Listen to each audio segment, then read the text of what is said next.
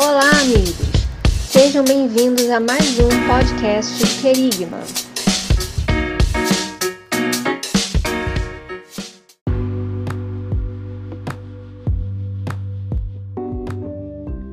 Fala, galera! Como é que vocês estão? Tá tudo certo? Graças e paz a todos.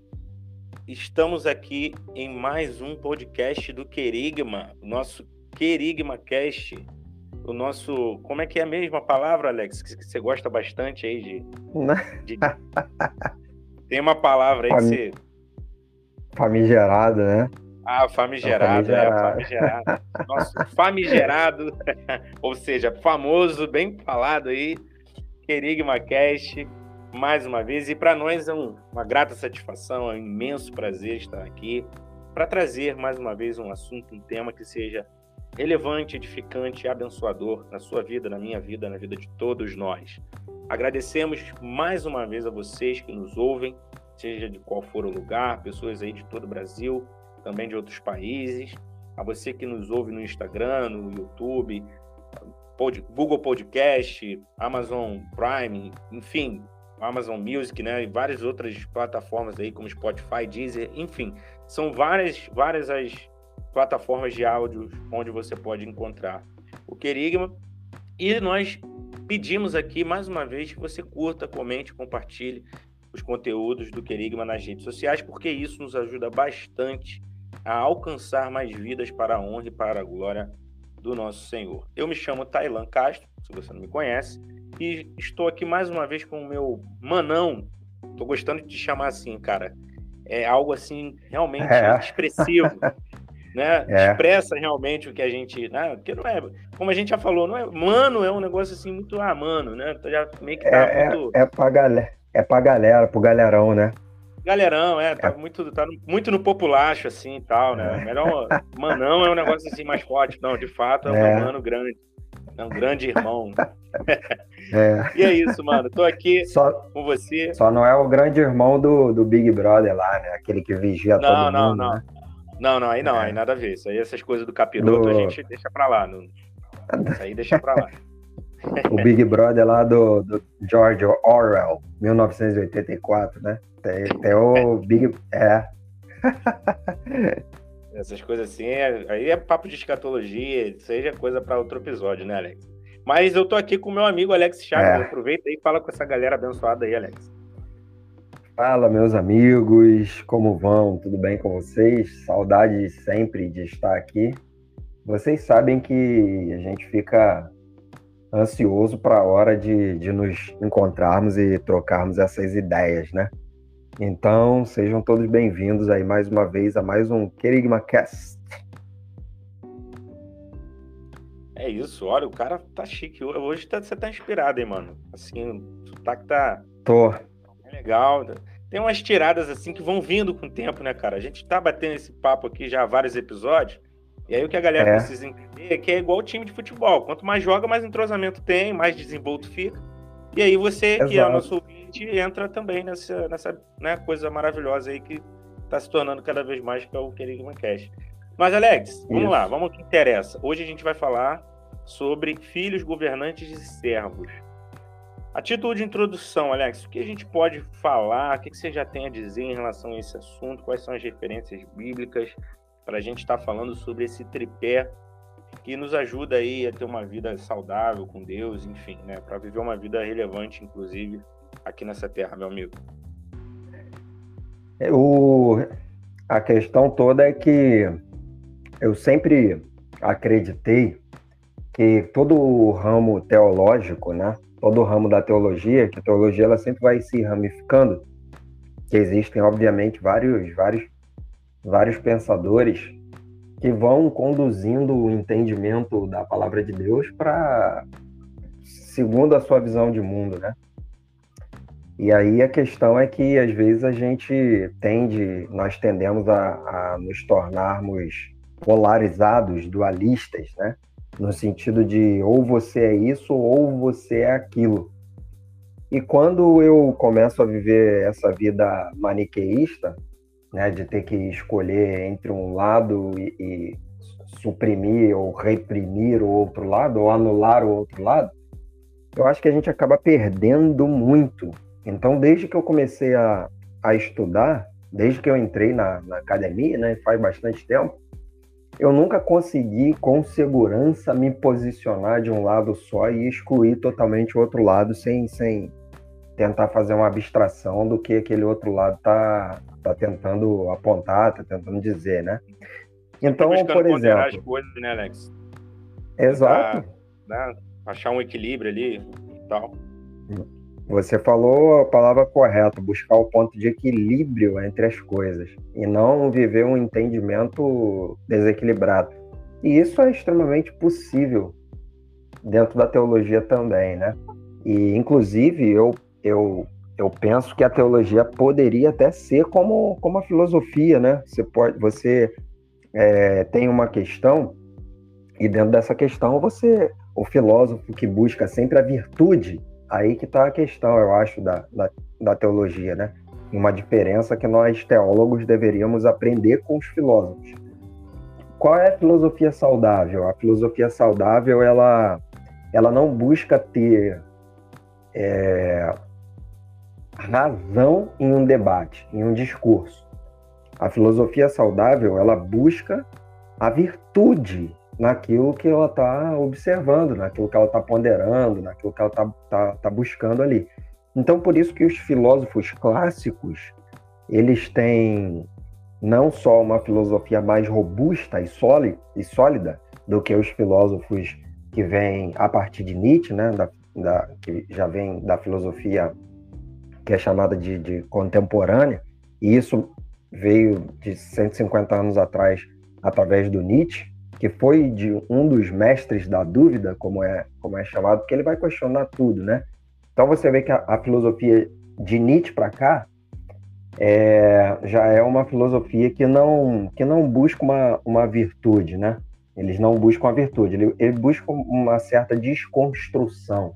Então, essa ideia de desconstruir aquilo que tá po está posto já vem desde 150 anos atrás, não é nada novo. A questão é que agora a, eles estão conseguindo implementar essa desconstrução de uma forma mais eficaz, mas é porque é um trabalho de muito tempo.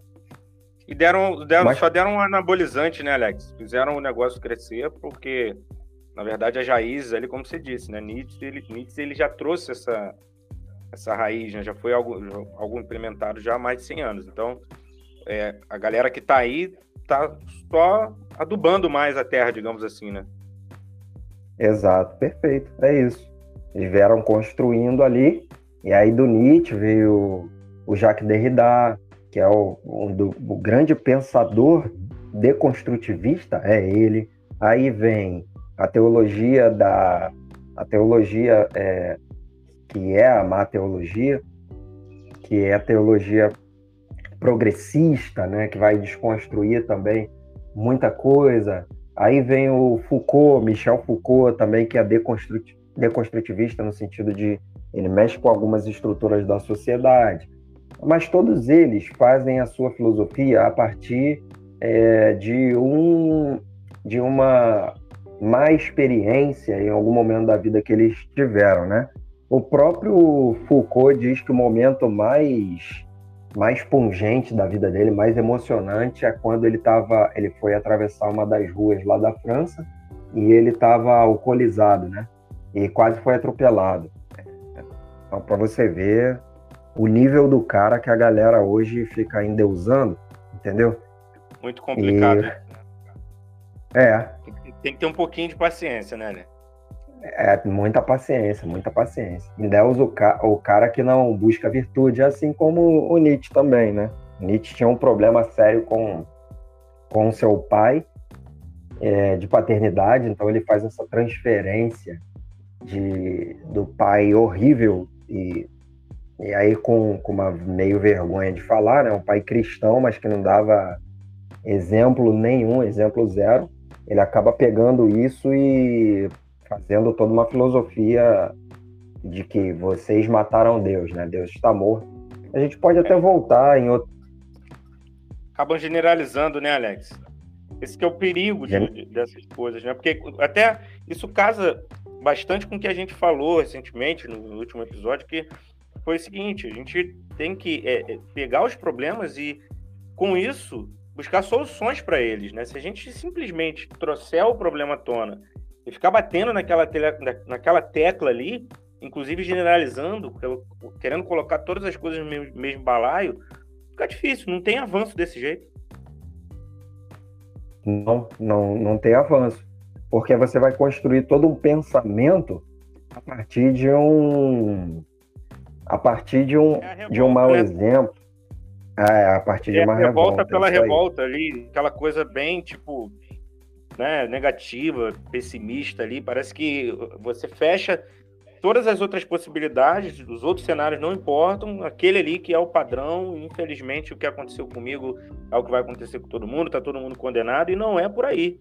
Não é por aí mesmo, porque se, for, se a gente for pensar assim, não existe mais esperança em nada, Alex. É, é isso. Então essa a gente pode até voltar em outro momento e explorar melhor esse tema, né? Como a filosofia contemporânea junto com Nietzsche, os três mestres da dúvida, né? Nietzsche. Boa. O, é, o Nietzsche, Karl Marx e o. Não, desculpa, o Nietzsche, o Freud e o nosso amigo lá evolucionista, o Darwin, né?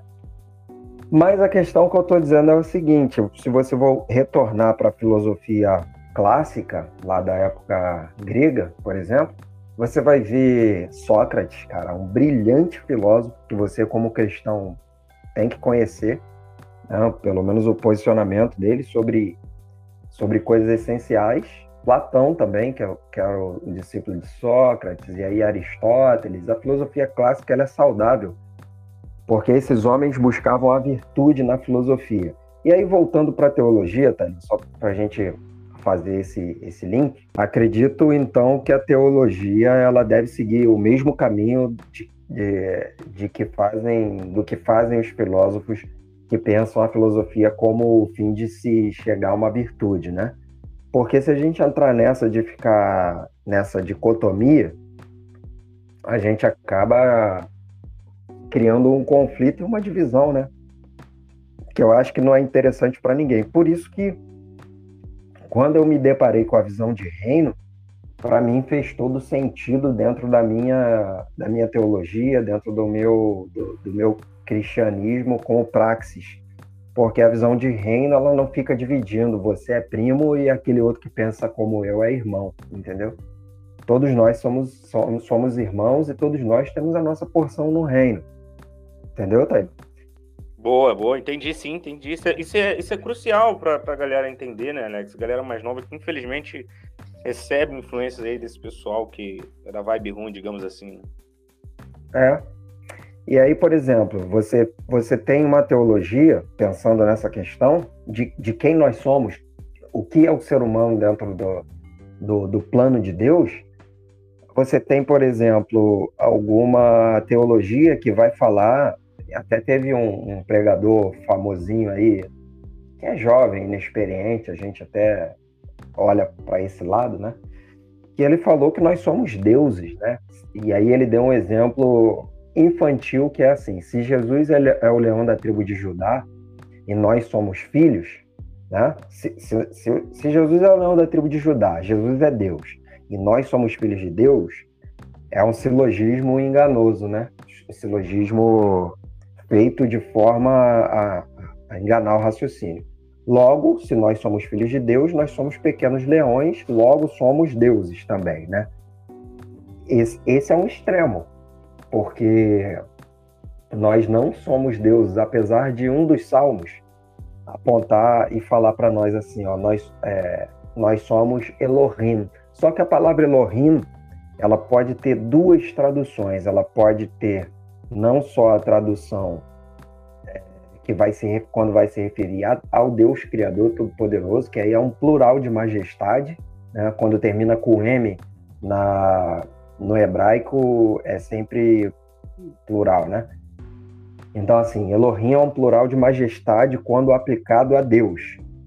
Só que o Elohim com E minúsculo pode ser aplicado tanto a homens como a anjos. E nesse caso, essa palavra Elohim seria a tradução melhor, seria como juízes, como representantes de alguém que possui a verdadeira a verdadeira autoridade. Então, quando o Salmo diz que nós somos deuses, não é que somos é, como, como Deus, né? É, temos o, o, mesmo nível de poder e autoridade, mas que somos representantes e podemos ter uma justa medida para julgar. Jesus ele fala isso. Se, se, a sua justiça não, não exceder e em muito a dos fariseus, vocês estão perdidos, né? E uma outra. Alex, também. Sim. Só para complementar o que você falou dessa questão de deuses aí, né? De vai que ter, vai. De ter sido levantada essa bola aí, a Bíblia é recheada de referências, cara, que nos revelam nossa real condição. Então, assim, não somos deuses por conflito de atributos, inclusive. Você vai dar uma olhada nos atributos de Deus. Perfeito, perfeito. Compara com os nossos atributos. Cara, a Bíblia. Exato. Ela nos revela a nossa real condição, onde é o nosso real lugar. Tem algumas referências Exato. que a gente vai falar né, ao longo aqui do bate-papo, mas é isso. É só, é. Por aí você já consegue eliminar muita coisa dessa ideia esdrúxula ali, aí, no mínimo, né? Que é o que eu penso, é. em relação a isso. Que, que é, um, é um extremo. Agora, qual é outro, o outro extremo? Nós somos o lixo do lixo do lixo do lixo do lixo. A última coisa, o, né, a coisa mais infame da Terra. Só que tem uma questão também conflitante dentro disso. Romanos capítulo 8 fala que a criação aguarda a manifestação dos filhos maduros, dos filhos ruióis de Deus, e não de um lixo, do lixo, do lixo, do lixo, do lixo. Então, esses dois extremos é, têm feito a cabeça de, de muitas pessoas, e por isso você deixa de, de viver uma, uma certa plenitude de entendimento daquilo que nós somos em Deus. É claro que nós vamos, iremos tratar ao longo desse podcast exatamente desse ponto de equilíbrio.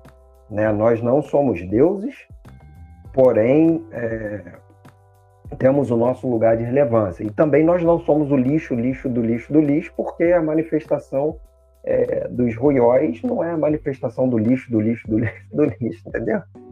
Então, cara, tudo depende do, do equilíbrio de como de como a gente pensa. equilíbrio aí, né? Mais uma vez essa palavrinha é. mágica aí, mágica entre aspas. É. é, é isso aí, Taylor. Eu acho que a minha é por aí, meu amigo. Muito bem, Alex, muito bem. E é isso, a gente, a gente já falou aqui bastante sobre essa questão geral aí, né, de, de ser filho, governo, é, governante, terra e tudo. E eu sei que você vai falar um pouquinho disso também, Alex, inclusive com base nessa referência aí, mas eu tô indo aqui em Gálatas 3.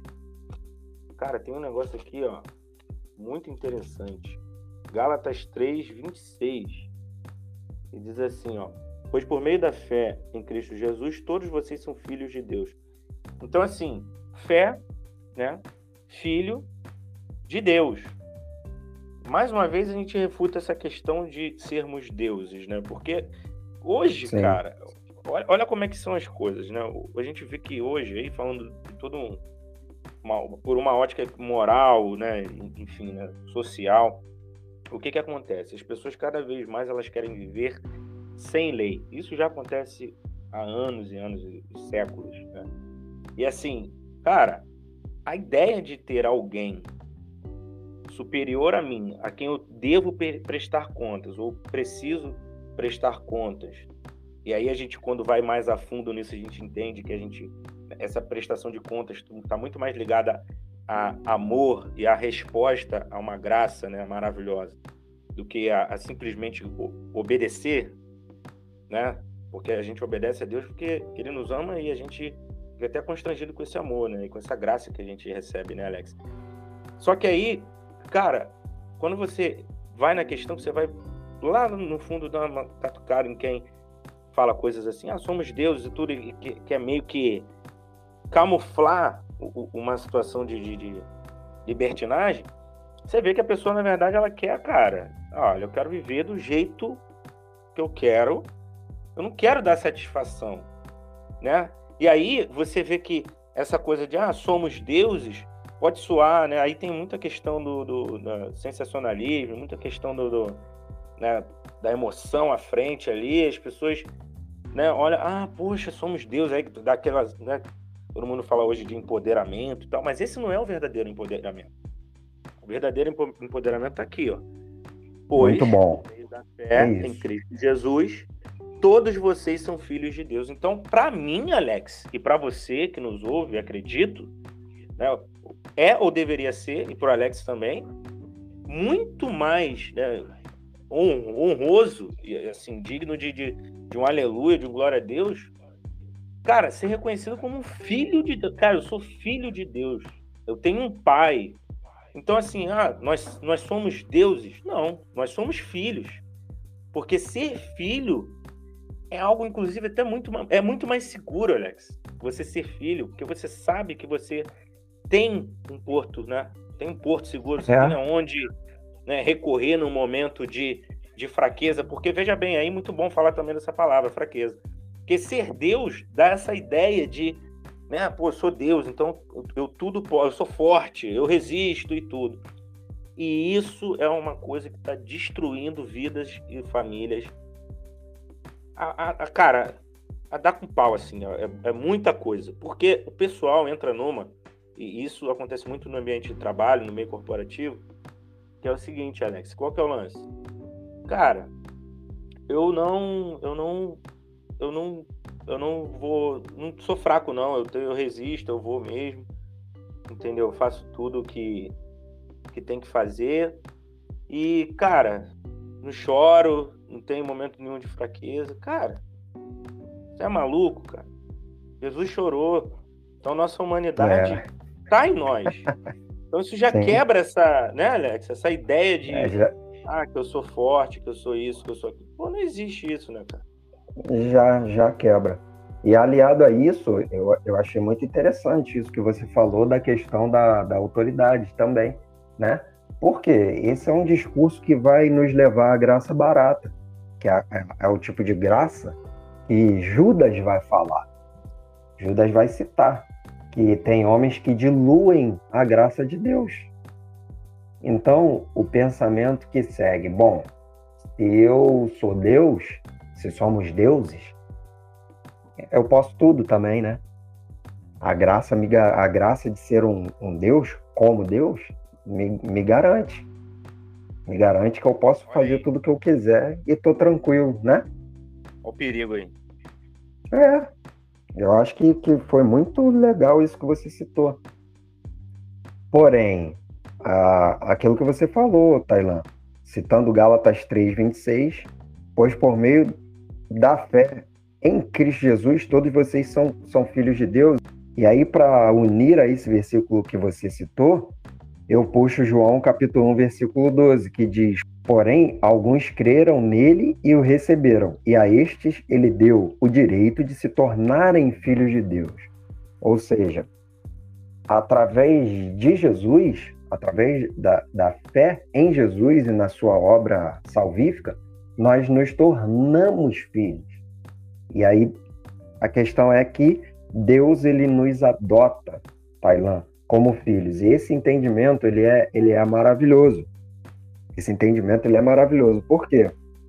Porque a adoção para o romano, para o cidadão romano ali, principal, principalmente para quem era chefe de uma, de uma grande família, que era o pater família, né?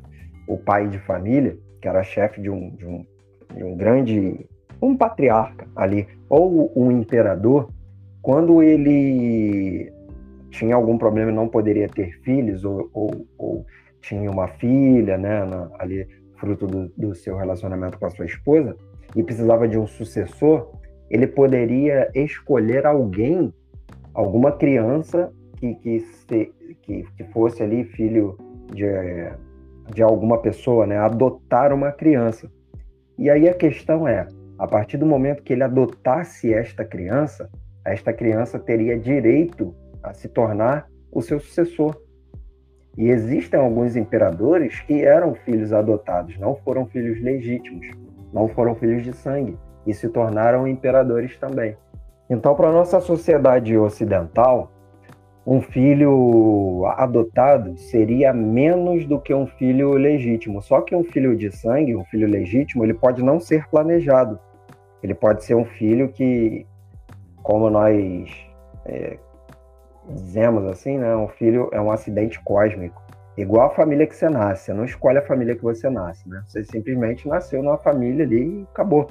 Não tem como mudar. Um filho que não é planejado pelo casal também não tem como ele deixar de ser filho ou como o casal é, desfazer aquela, né, aquele, aquele acontecimento. Porém, o filho, quando ele é adotado, ele é uma escolha entre centenas, dezenas de outras crianças. Então é de forma intencional. E quando um romano né, escolhia, adotava um filho, ele dava todas as todas as prerrogativas de um filho natural, que um filho natural tem. Então, ser filho adotado de Deus, por adoção, né, significa que fomos escolhidos. É claro que, como Tailã disse, tem uma resposta a isso, né, que é aceitar Jesus por meio por meio da fé no seu na sua obra redentora. Então é nesse sentido, nós somos filhos adotados de Deus. Romanos, Romanos capítulo 8, versículo 14 vai dizer: "Pois aqueles que são guiados pelo espírito de Deus são filhos de Deus". Então a primeira coisa lá, o primeiro ponto é para nós equilibrarmos todas as situações. Nós somos filhos de Deus, logo nós somos irmãos de Jesus. Jesus é o nosso irmão mais velho. Olha só que, que maravilha. Olha aí. E todo, né? E todo, todo filho tem direito, obviamente, a uma herança. Exatamente. Então, isso... E aí você vê que, através da própria palavra, que é autoexplicativo, a gente mais uma vez não vê nenhuma correlação com né, deuses, e sim com filhos. É isso. É. Inclusive, a palavra de Deus também vai dizer que enquanto nós somos filhos menores, enquanto somos menores de idade, a diferença entre Tecnon e Ruios, Tecnon é o filhinho imaturo, enquanto nós somos imaturos, nós temos um tutor, alguém que vai nos, nos guiando ali, né? E não temos acesso ainda a toda, a toda a herança. Não podemos ter acesso, porque um filho, enquanto não atinge um nível, um grau de maturidade, ele não sabe como administrar. Mas a partir do momento que chegamos a uma maturidade, aí os acessos começam a ser liberados para nós, Taylor. Muito bem, Alex, muito bem. E aí tem a situação também de sermos governantes, né, Alex? Sermos governantes. A gente tem como referência Inclusive, alguma das referências que a gente quer falar aqui, Gênesis 1, 26. E aí, olha que interessante o que está aqui em Gênesis 1, 26. Eu vou ler rapidinho aqui para nós. Diz o seguinte: eu estou lendo aqui na NTLH. Aí ele diz: Agora vamos fazer os seres humanos que serão como nós, que se parecerão conosco. Eles terão poder sobre os peixes, sobre as aves, sobre os animais domésticos e selvagens e sobre os animais que se arrastam pelo chão. Governo, né, Alex? Governo. E aí, o que, que a gente pode destrinchar e falar isso sobre governo, né? Sendo filhos, e aí a gente vai conectar tudo, né? Filhos que governam e são servos também, que a gente vai falar num outro momento. Exato. Nessa questão da criação, você falou muito bem quando você cita Gênesis 1, 26, Deus vai falar o seguinte, né? Façamos o homem a nossa imagem conforme a nossa semelhança. A palavra imagem, o que é ser uma imagem de Deus? Significa que originalmente o homem foi criado para ter as suas volições ou, ou os seus sentimentos de acordo com os sentimentos de Deus. Então, ser imagem de Deus significa ter os sentimentos, o pensamento, né? Assim como o Novo Testamento já vai dizer que nós possuímos a mente de Cristo. E depois de imagem, fala também sobre semelhança. O que é semelhança? Semelhança é uma sombra, uma representação. Se você ficar numa determinada posição e tiver uma incidência de luz sobre você em, em outro ponto, num ponto, num eixo, né? você vai ver a sua sombra sendo refletida no, no chão. Bom, aquela sombra ali é uma representação de quem você é. Ela não é você, a sombra, não é um ente, mas ela é uma representação. Então, originalmente, nós seríamos aqui na Terra a imagem e semelhança de Deus. E Deus falou: domine, governe sobre toda a terra. Lá no Salmo 115, verso 16, a palavra é clara quando diz: os céus pertencem somente ao Senhor, mas a terra ele deu aos seres humanos. Então, os governantes da terra, originalmente, seríamos nós. E olha só, vou citar outro versículo aqui para você, para vocês, Apocalipse 1, 5 e 6. E da parte de Jesus Cristo, a fiel testemunha, o primogênito dos mortos e o soberano dos reis da terra, aquele que nos ama e, pelo seu sangue, nos libertou dos nossos pecados e, no, e, e nos constituiu reino, sacerdote para seu Deus e Pai. A ele a glória e domínio pelo século dos séculos. Amém.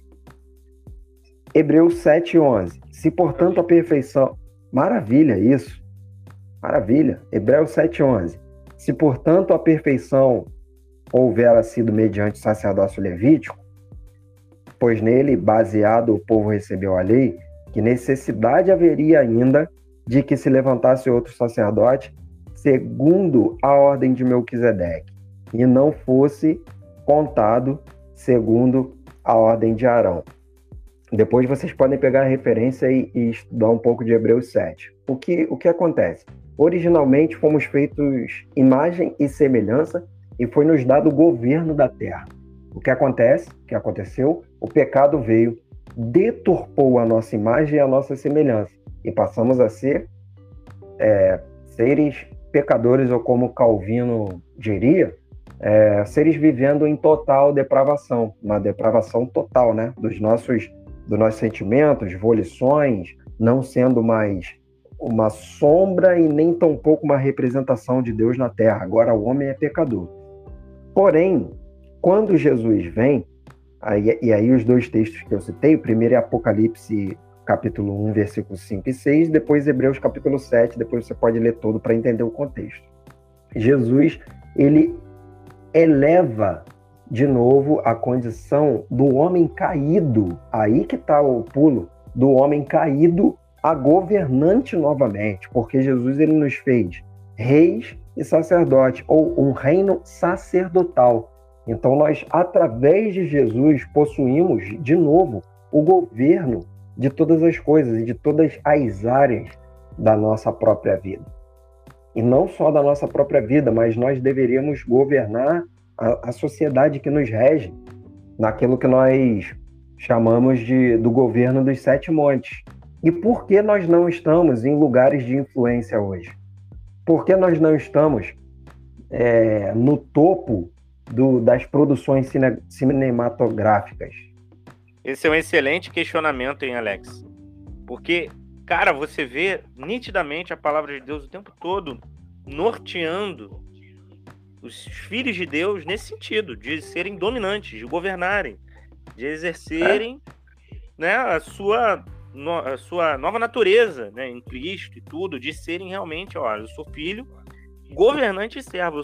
então eu, eu sou alguém que nasceu em Cristo para reinar, para governar, é. para.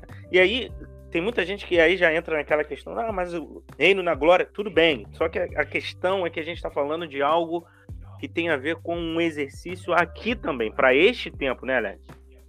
Para esse tempo. Por que, Tailã? No episódio, nos episódios passados, nós falamos um pouco sobre, pincelamos um pouco sobre isso. O reino de Deus está em nós. E nós temos que fazer isso se expandir, sair de dentro de nós e se manifestar na sociedade, ao nosso redor. Agora, o que, que nos falta? Às vezes até entendemos que somos filhos, mas poucos entendem que são governantes também, ou que deveriam ser governantes, sabe? O próprio. Verdade, verdade. E, e é, isso, você... isso é, um, é, um, problema gravíssimo na sociedade, né, Alex? Porque aí acaba que todo mundo age como se fosse aquela, aquele cordeiro bem frágil e dependente né, de, de, de situações, de circunstâncias, de pessoas, né, porque senão não consegue fazer nada. Quando Deus nos empodera, né, o verdadeiro empoderamento, que é o do, do Espírito Santo, que, é, que vem de Deus, né, que vem Muito de Deus, para que Perfeito. a gente exerça o governo. E, ele quer que a gente faça isso. Exato. E aí alguém pode achar um, um traje isso, mas não era isso que Israel deveria ser? Um modelo para as nações? Alex, eu posso trazer alguns exemplos aqui disso? Dessa Deve. questão de, de, de, as pessoas acharem o traje. Por exemplo, as pessoas, Deve, quando você amigo. fala que você é muito bom em tal coisa, as pessoas vão falar, ah, tá, tá se achando, olha lá. Não, cara. Mas já parou para pensar numa coisa, Alex? Eu sempre penso muito nisso. Se alguém é especialista em tal coisa e não fala que é, você já parou para pensar que muitas oportunidades essa pessoa deixa de abraçar? E mais, eu vou além. Muitas almas e muitas pessoas ela deixa de abençoar através daquilo que ela faz de muito bom ou de excelente, por não dizer, por ficar com medo de dizer. E a é sociedade isso. rechaça isso. A, a, sociedade fala assim, não, porque isso quer dizer. Cara, por exemplo, a questão, né? Tem, um exemplo também que é muito interessante né? Você vê hoje a, a, figura do vendedor como um cara malandro, malicioso, que só quer derrubar e tal. Mas, cara, a, a sociedade, a humanidade, o tempo todo sempre precisou viver nessa relação de compra e venda, de troca, de, de né? quando, quando você, por exemplo, compra um lanche, cara, você entrega o recurso financeiro, mas você ganha o lanche. Eu sei que é meio, né, meio, meio estranho dizer isso, é muito óbvio, mas muita gente não se dá conta. É. Parece que na cabeça das pessoas, não, eu, é um peso eu ter que dar cinco reais para receber esse salgado com refresco. Cara, você não tá com fome, você não quer o salgado com refresco, você tem que pagar o salgado com refresco. Então, assim, é. parece que, que quem tá vendendo é sempre o vilão, é sempre o, a pessoa que é má. Mas ali por trás daquela loja, por exemplo, tem uma pessoa tem famílias ali, tem um, um bem social que aquele local, aquele negócio, aquela loja, aquele estabelecimento promove as pessoas que estão transitando ali, por exemplo, né, jovens estudantes estão saindo de uma faculdade, em frente ali tem uma lanchonete, cara. Isso é um bem social, é, é uma forma de você estar tá contribuindo, né, para a pessoa que vai caminhar, sei lá, vai, vai fazer um trajeto de duas horas, tá com fome, precisa de. Tá entendendo, Alex? Eu tô trazendo aqui algumas situações, né, é, é, é exemplos práticos, coisas do dia a dia, para a gente parar. Eu tô, tô, aqui tentando contribuir de alguma forma para que muitas pessoas, se esse é o seu caso, você que nos ouve, eu falo com muito amor aqui. Por favor, repense sobre isso, repense essa questão. Porque existem algumas crenças limitantes, alguns padrões, alguns estereótipos, algumas coisas que foram colocadas na sociedade que prejudicam a nossa caminhada, a nossa vida aqui. E prejudicam justamente esse ponto que a gente está tratando, que, que é o de ser governante, o governo, o exercício do governo. Porque se você entender melhor como funcionam as coisas na Terra, no planeta, e aí você vai passar a entender também de reino, você vai entender que tudo faz sentido. Preciso ser filho e também governante e também servo. Então não é uma coisa em detrimento da outra. Tudo faz sentido, tudo se encaixa. Eu sou filho e governo e sirvo. Olha aí, Alex. Para você ter uma. Muito bom. Para você ter uma ideia. Calvino, quando a gente ouve falar na Suíça, por exemplo, qual é a primeira coisa que vem em nossa, nossa mente? O, o relógio suíço, né?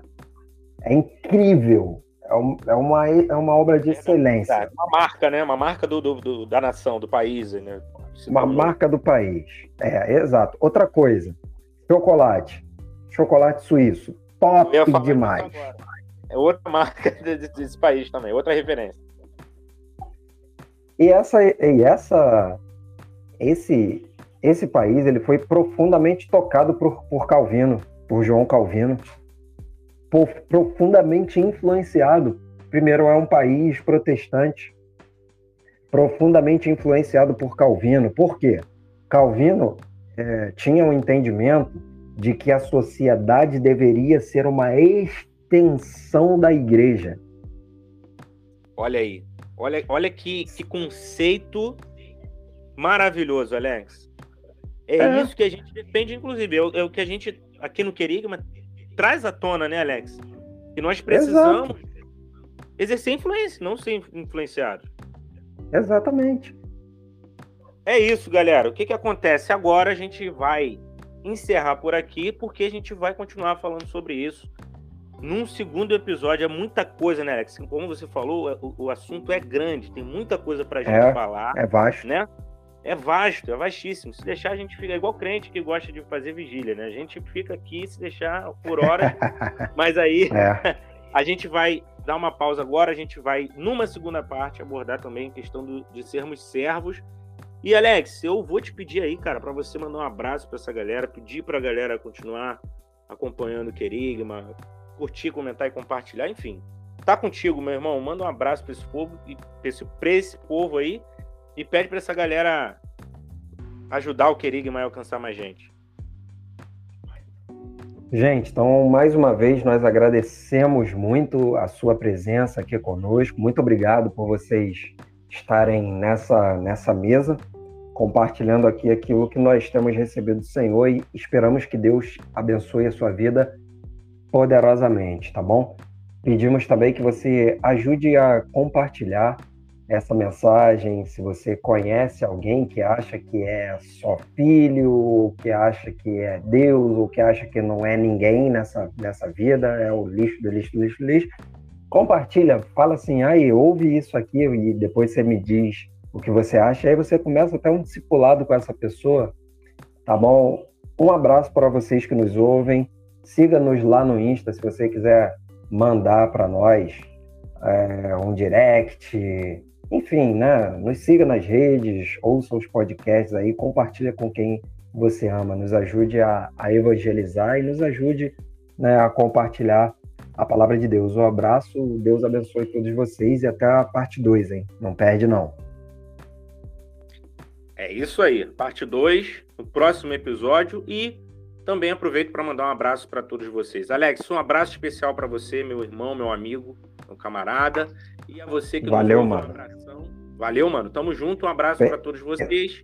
Pensei que você ia cantar Você é meu amigo de fé, meu irmão camarada. é, ficou, ficou, ficou dentro do contexto, né? Podia ter. E é, né? Acho que no, não, não no segundo, de ser, no né? Episódio, no segundo episódio, quem sabe eu, eu mostro aqui meu talento para todo mundo. Valeu. Gente, Valeu, um então. Fiquem todos com Deus. Esse é o Querigma anunciando a palavra de Deus.